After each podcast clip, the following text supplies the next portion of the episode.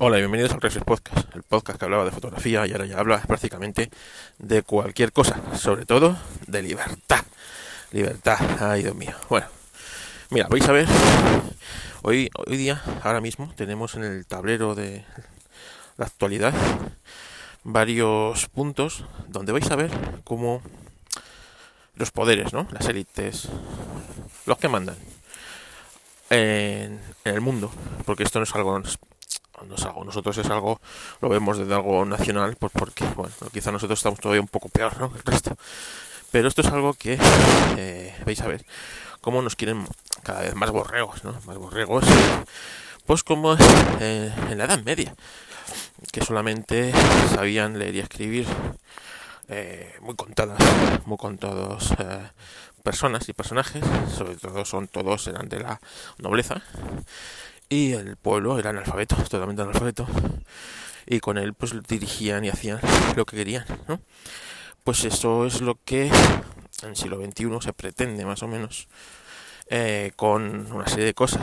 Entonces, pretenden que eh, la mayoría de la gente sea analfabeta, no solo ya digital, y lo estamos viendo ahora mismo con los bancos, sino con analfabeta en el sentido de cada vez menos preparada, cada vez menos eh, dada a pensar por sí misma y cada vez más pues en plan eh, la manada, ¿no? Borrego, venga, los llevamos por aquí, los llevamos por allá y, y ya está, ¿no?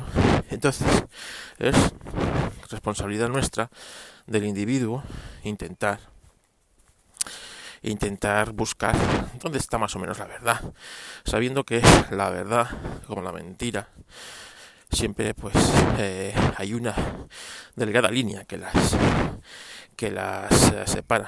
Ni todo es verdad del todo, ni todo es mentira del todo. Entonces, bueno, y tenemos varios escenarios en los que hoy día podemos podemos verlo eh, a tiempo real, a tiempo real, ¿no? Entonces, claro, el pretender que hoy día en la sociedad del házmelo ya del ya mismo, del, de la mejor ayer que hoy, el, de la sociedad de usar y tirar, las noticias, los es todo, ¿no? Todo es de usar y tirar, las parejas, las noticias, eh, los productos, como no, eh, en los que nada se repara, nada se tiene más allá de un tiempo. Y se, si se tira, se deshace uno de ellos y, y ya está, ¿no? Pues, pues pedir que gastes tiempo y esfuerzo en formarte e informarte. Es mucho pedir por eso bueno pues es que es que nos llevan montando el mundo así desde el final de la segunda guerra mundial no desde que cambió el mundo para siempre. Y fue fue eso no el, el final de la segunda guerra mundial donde bueno pues las élites que ganaron principalmente las élites norteamericanas eh, empezaron a decidir una serie de cosas que hoy día son las que tenemos. El patrón oro, por ejemplo, se estableció pues que ya no era necesario eh, tener reservas de oro. Eh, el patrón oro iba a ser el dólar. Esto a quien beneficia principalmente a Estados Unidos, ¿no? y así todo, ¿no? Los dos bloques, el bloque soviético, el bloque americano, y todo lo que se vivió y que os conocéis, pues hasta que la caída del, del muro de Berlín, con ello la caída del bloque soviético, la implosión de China, el que tengamos ahora una serie de pues eh, tres, ¿no? Tres patas. Ahora tenemos por un lado Estados Unidos y sus aldáteres, en los que estamos aquí nosotros. Tenemos a Rusia y sus aldáteres. Tenemos a China, por otro lado, que eh, tiene, eh, bueno, parte de su pata es Rusia, ¿no? O sea, que son dos patas y media realmente. Bueno, entonces, tenéis que ser vosotros los que tenéis que buscar y ver de múltiples fuentes fuentes más afines a vuestra ideología y fuentes totalmente opuestas a vuestra ideología e incluso fuentes neutras esas son las que menos quedan realmente si tuviéramos realmente fuentes neutras estas cosas no pasarían porque tú tendrías se contaría la noticia como es. Y tú sacarías tus conclusiones y opiniones. Pero claro hoy se vende como información opinión. Y claro pues esto esto tiene un siempre tiene un sesgo y un corte. Entonces venga vamos con el tema el tema Ucrania no el tema Ucrania. El tema Ucrania, vamos a ver, nadie os lo va a contar, ¿por qué? Porque nadie os lo va a contar, ¿por qué? Porque no es lo que, ni lo que toca, ni tampoco interesa que la gente sepa muy bien qué está pasando en Ucrania, ¿no? En Ucrania, lo que está pasando es una guerra del gas, del gas, del gas, de los suministros. Volvemos a una guerra de los suministros. Eh, vivimos la guerra de los componentes, a los que nos gusta tecnología, donde los coches, pues no se pueden construir porque faltan chips, las tarjetas gráficas es más difícil conseguir una tarjeta gráfica que yo qué sé, que un unicornio y con todo esto pues es una crisis una crisis de componentes, ¿no? Principalmente porque todo se hace en China, nuestro principal enemigo de Occidente es China. Entonces, bueno, pues pues a alguien se le ocurrió que era muy buena idea irse a deslocalizar todo a China, ¿sabes? A tu enemigo, ya ves tú, o sea, que, vamos. Y ahora, claro, ahora cuando nos queremos dar cuenta, estamos en el Skynet, ¿no? Cuando los humanos se dieron cuenta e, intentaron desenchufar Skynet, ya era tarde, ¿no? Porque Skynet había aprendido y Skynet se defendió. Pues esto es igual, esto es igual, ¿no? Entonces, bueno, pues ahí es una guerra del gas. Estados Unidos es el mayor productor del mundo del gas. No, no, no, no lo olvidemos. Y Estados Unidos quiere que un mercado de 400 millones de habitantes como es el europeo le compre el gas a él. Y, dice, y espera, ¿cómo va a traer Estados Unidos a traer gas hasta a, Europa? Pues en, en buques gaseros buques gaseros, porque además el gas de Estados Unidos es de, es de, fracking principalmente, no es de fracking, por lo tanto es un gas comprimido, es un gas muy, digamos, elaborado, entonces viene muy comprimido. Las, estimaciones son que con 500 barcos al año se abastece toda Europa. 500 barcos es poco más de un barco al día. Eh, entonces Estados Unidos, que sí es cierto, es un gas más caro, solamente en costos de transporte, ya me os imaginaréis, pero bueno. Entonces Estados Unidos está tocándole los cojones a Rusia donde más le duele, ¿no? Porque aquí, ¿qué es lo que pretende? Desestabilizar la zona. ¿Para qué? Pues para que Rusia se arte los cojones, como digo, y corte el grifo del gas. Y una vez que, Rusia corte el grifo del gas, que lo cortará, pues tarde o temprano, como le sigan tocando las narices, pues pues pues pues pues eh, claro ahí vendrá papá Estados Unidos otra vez a salvar Europa no sería la primera vez que lo hace evidentemente y, bueno, pues ahí vemos una, lucha, ¿no? Unos te montan unas maniobras en la frontera, otros te mandan no sé qué, todo es una guerra. Pero la lucha al gas, la lucha al gas. A ninguno le interesa una guerra, una guerra con tropas, muertos, desgaste político, de, ¿no? Una guerra. A ver si eh, colocas tu gas aquí, ¿vale? Y pues estamos viendo cómo son los distintos movimientos del tablero. Luego, eh, si sigues analizando noticias, si sigues leyendo pequeñas noticias, son las que te hacen conformar eh, el mundo de día, ¿no? Y ves cómo se reúnen Macron con Putin, el otro con Putin. Y resulta que ninguno quiere dejar ADN en Rusia. Ninguno quiere dejar ADN en Rusia y no se hacen PCRs. No se hacen PCRs porque no quieren las cosas que no quieren dejar. No quieren dejar el ADN en, Rusia, en no sé qué. ¿Veis? ¿Veis cómo están jugando con nosotros? Así que, así que, porque posiblemente no esté ni vacunado, Macron, ¿sabes? O sea, que, que, es, es, es, todo, es todo una pantomima en el que, bueno, pues tienes que ir tú buscando la noticia. Entonces, como el otro no quiere hacer una PCR y tal, pues eh, le meten en la mesa esa kilométrica que salió en la foto, que dio para tantos memes, ¿no? el otro, como si se hizo eh, la PCR o se vacunó con la rusa, pues una mesita. Y así con todo, ¿no? Juegan con nosotros, juegan con nosotros pues para que al final seas un rebaño y te posiciones en lo que más les interesa a ellos. Entonces, si ellos quieren que apoyemos esto, pues van a, van a hacer todo lo posible para que bueno, venderlo de tal forma que nosotros veamos irrefutable, ¿sabes? Que hay armas de destrucción masiva. Y, ni nos planteemos que a lo mejor no pueda haberlas, ¿no? Pues esto es así. Como no hay libertad de prensa, porque porque la prensa está toda comprada por los medios de, de poder, pues los bancos, y tenéis que verlo, o sea, ¿quién patrocina tal programa de radio, tal periódico, tal historia. El Santander, el, banco tal, la empresa cual. Entonces, está todo cesado. Bueno, así que tenéis que ser vosotros los que tenéis que molestaros en buscar, buscar información, crearos una opinión, y eso hoy día es muy difícil. Yo no os voy a decir en qué medios tenéis que beber. Eso tenéis que buscarlo vosotros. Tenéis que buscarlo vosotros en redes, en redes, en, tanto abiertas como un poco más cerradas, ¿no? Buscar, pues, pues eso, vuestros puntos, varios puntos de información y siempre crearos una, pues una especie de, de, de firewall en el que todo se pone en comillas, se intenta contrastar y se intenta uno crear una opinión. Venga, vamos al tema, otro tema de actualidad que ha estallado hace dos días, ¿no? El tema de Madrid. Y esto, esto del PP, esto del PP se llevaba cociendo mucho tiempo.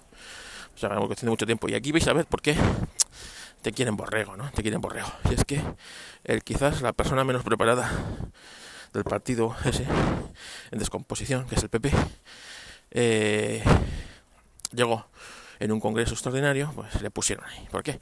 Porque era tonto, era medio tonto. Necesitaban, pues eso, en ese momento de reconstrucción, alguna cara bonita y que competir con, competir con Sánchez, pero tonto. Sánchez es malo, pero no es tonto. Es malo, es malo, malo en todos los sentidos de la palabra. Malo porque lo hace mal, pero malo también porque tiene maldad. Este cambio es tonto, o sea, no sabe, no supo hacer ni lo de los máster, pues imaginaros lo que puede llegar a hacer. Bueno, pues... A ver, que hay un poco de aire, a ver si consigo tapar un poco el micro y que no haya mucho ruido. A ver. Pues como digo, este es medio tonto. O tonto entero. Bueno, ¿quién puso? A alguien todavía, que a los que él quería que todavía más incapaces que él para que no le hicieran sombra. Y resultó que, estos dos incapaces, eh, me refiero a Almeida y a Ayuso, pues tampoco eran tan tontos. Tampoco eran tan tontos. Tampoco es que sean muy ¿eh? Pero bueno, comparados con él, son previos no, las cosas como son. Y pronto, muy pronto, demasiado pronto quizás para él, se dieron cuenta que que les hacía sombra. Les hacía sombra y claro, pues esto ya no molaba tanto. Y como yo he trabajado en un partido político, casualmente en ese, sé que hay mierda ahí para aburrir. Son cloacas, una cloaca en el que tu enemigo, tu enemigo se sienta en la silla de atrás. Tu adversario se sienta enfrente, pero tu enemigo real se sienta en la silla de atrás de tu, del escaño. Entonces, allí no se mueve nadie si no sale en la foto. Allí nadie le dice al líder nada porque porque porque en cualquier momento deja de salir la foto y fuera del abrigo de ese partido se está muy mal, se está muy mal y se, bueno, y se está mal. Bueno, pues resulta que claro, a esta, señora, Ayuso, pues le empiezan a buscar las cosquillas a ver cómo tener elementos para pues, contrarrestar su poder, porque poco a poco, al doctor, al tonto, al tonto, se ha ido quedando otro el partido. Y es cierto, es quizás la fuerza la más poderosa que tiene ese partido. La única opción que tendría de hacer de plantar cara a Sánchez sería ella. Sería ella, no, no sería el fracasado sería ella.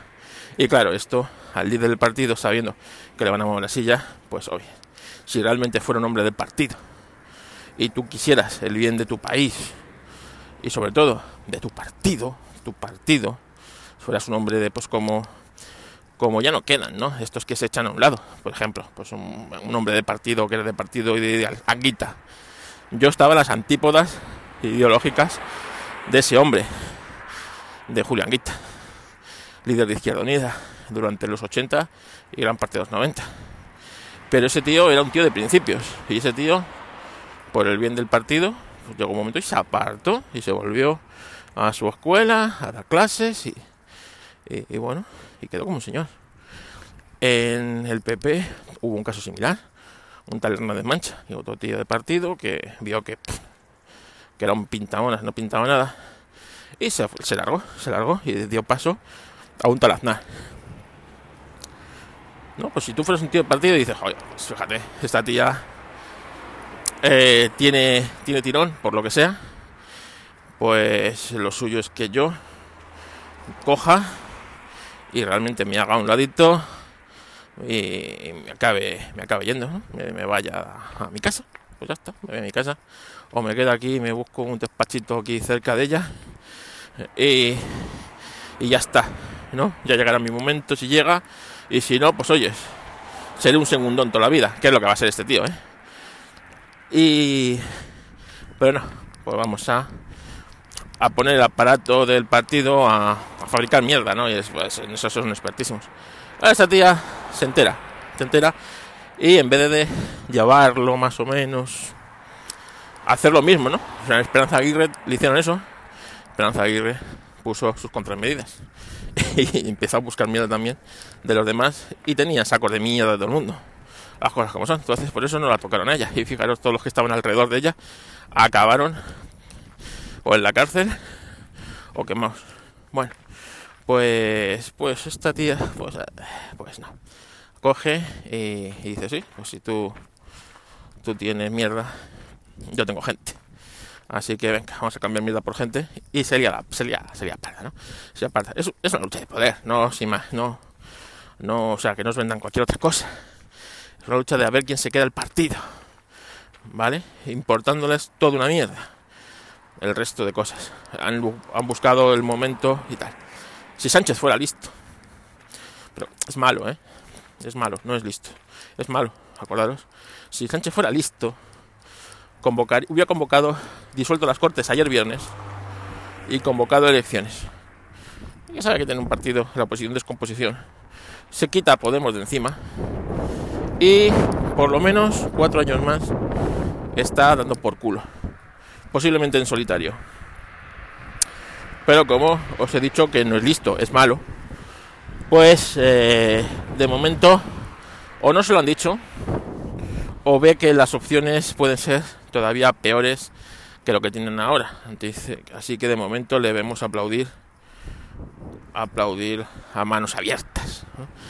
Como veis todo esto no, es muy difícil que lo, lo cuente nadie porque si te informas en un medio es más tendente a uno, si te informas de otro es más tendente a otro, si te informas en uno es no tendente a ninguno, es entonces tienes que pues leer mucho, leer eh, informarte y posiblemente tengamos más información en medios extranjeros de esta de este pues de esto que en medios nacionales. Tenemos que ser libres. ¿Cómo ser libres? ¿Cómo ser libres? No solo con las noticias, pues eh, deslocalizándonos. Deslocalizando siendo ciudadanos libres. Mirad, todo esto, todas las empresas ahora mismo, son empresas norteamericanas, principalmente. Porque Europa ha hecho una dejación de funciones que será desde, vamos a ver, desde la Segunda Guerra Mundial, que tuvo que venir aquí los Estados Unidos a, a defendernos del del nazismo, ¿no? Pues desde ese momento, pues desde, la Primera Guerra Mundial, desde que terminó la Primera Guerra Mundial y Europa, y ya hace más de 100 años, Europa hizo una dejación de funciones bastante, digamos, brutal. Y se ha puesto a llover ahora, me cago en la leche. Si lleva sin llover dos meses, se tiene que poner a llover ahora. Bueno, bueno, vamos a mojar pistón. Una dejación de funciones. Y una de esas dejaciones de funciones es que por ejemplo, bueno, tenemos fuerzas eh, tecnológicas que contrarrestar. Las pocas que hemos tenido, pues como Nokia, como Ericsson, como, ya sé, Alcatel, eh, pues poco a poco han ido desapareciendo y ahora mismo tecnológicamente somos una, no somos nada. O sea, no es que seamos una mierda, es que no somos nada. Eh, por lo tanto, todos los servicios nos los dan los Estados Unidos. Empezando por los sistemas operativos, Google, Microsoft o Apple, o los servicios, Google, las redes de comunicación o, las redes sociales, pues menos Telegram, que es rusa o, medio rusa, aunque están enemistas con ellos. El resto, pues Facebook Estados Unidos, Instagram Estados Unidos, eh, de Facebook, eh, Twitter Estados Unidos. Eh, y la única que se sale de Estados Unidos es TikTok, es China. O sea, eso, del, del enemigo. bueno, bueno, bueno. Entonces, claro, Estados Unidos ahí tiene un poder grandísimo. No nos, o sea, eso que no se os quite de la cabeza. Detrás de todas estas empresas, del Zuckerberg, de los de Google, está Estados Unidos. Y a Estados Unidos no le interesa una mierda las políticas europeas. Y quiere tener el control mundial de las comunicaciones como tienen. Y es que pues la recolección de datos eh, masiva que hace Google, que hace Facebook y que hacen todas estas empresas, pues realmente el mayor interesado es en el fondo es para Estados Unidos. Y está claro. Por lo tanto eh, tampoco se van a poner a legislar muy en contra de estas empresas. Por mucho que Europa diga que pues que no se pueden tratar los datos de los ciudadanos europeos en, fuera de Europa. Y claro, viene Facebook y dice, ah, pues cierro, cierro Facebook. ¿Y, qué? ¿Va, ¿Va, a cerrar Facebook? No, no va a cerrar Facebook.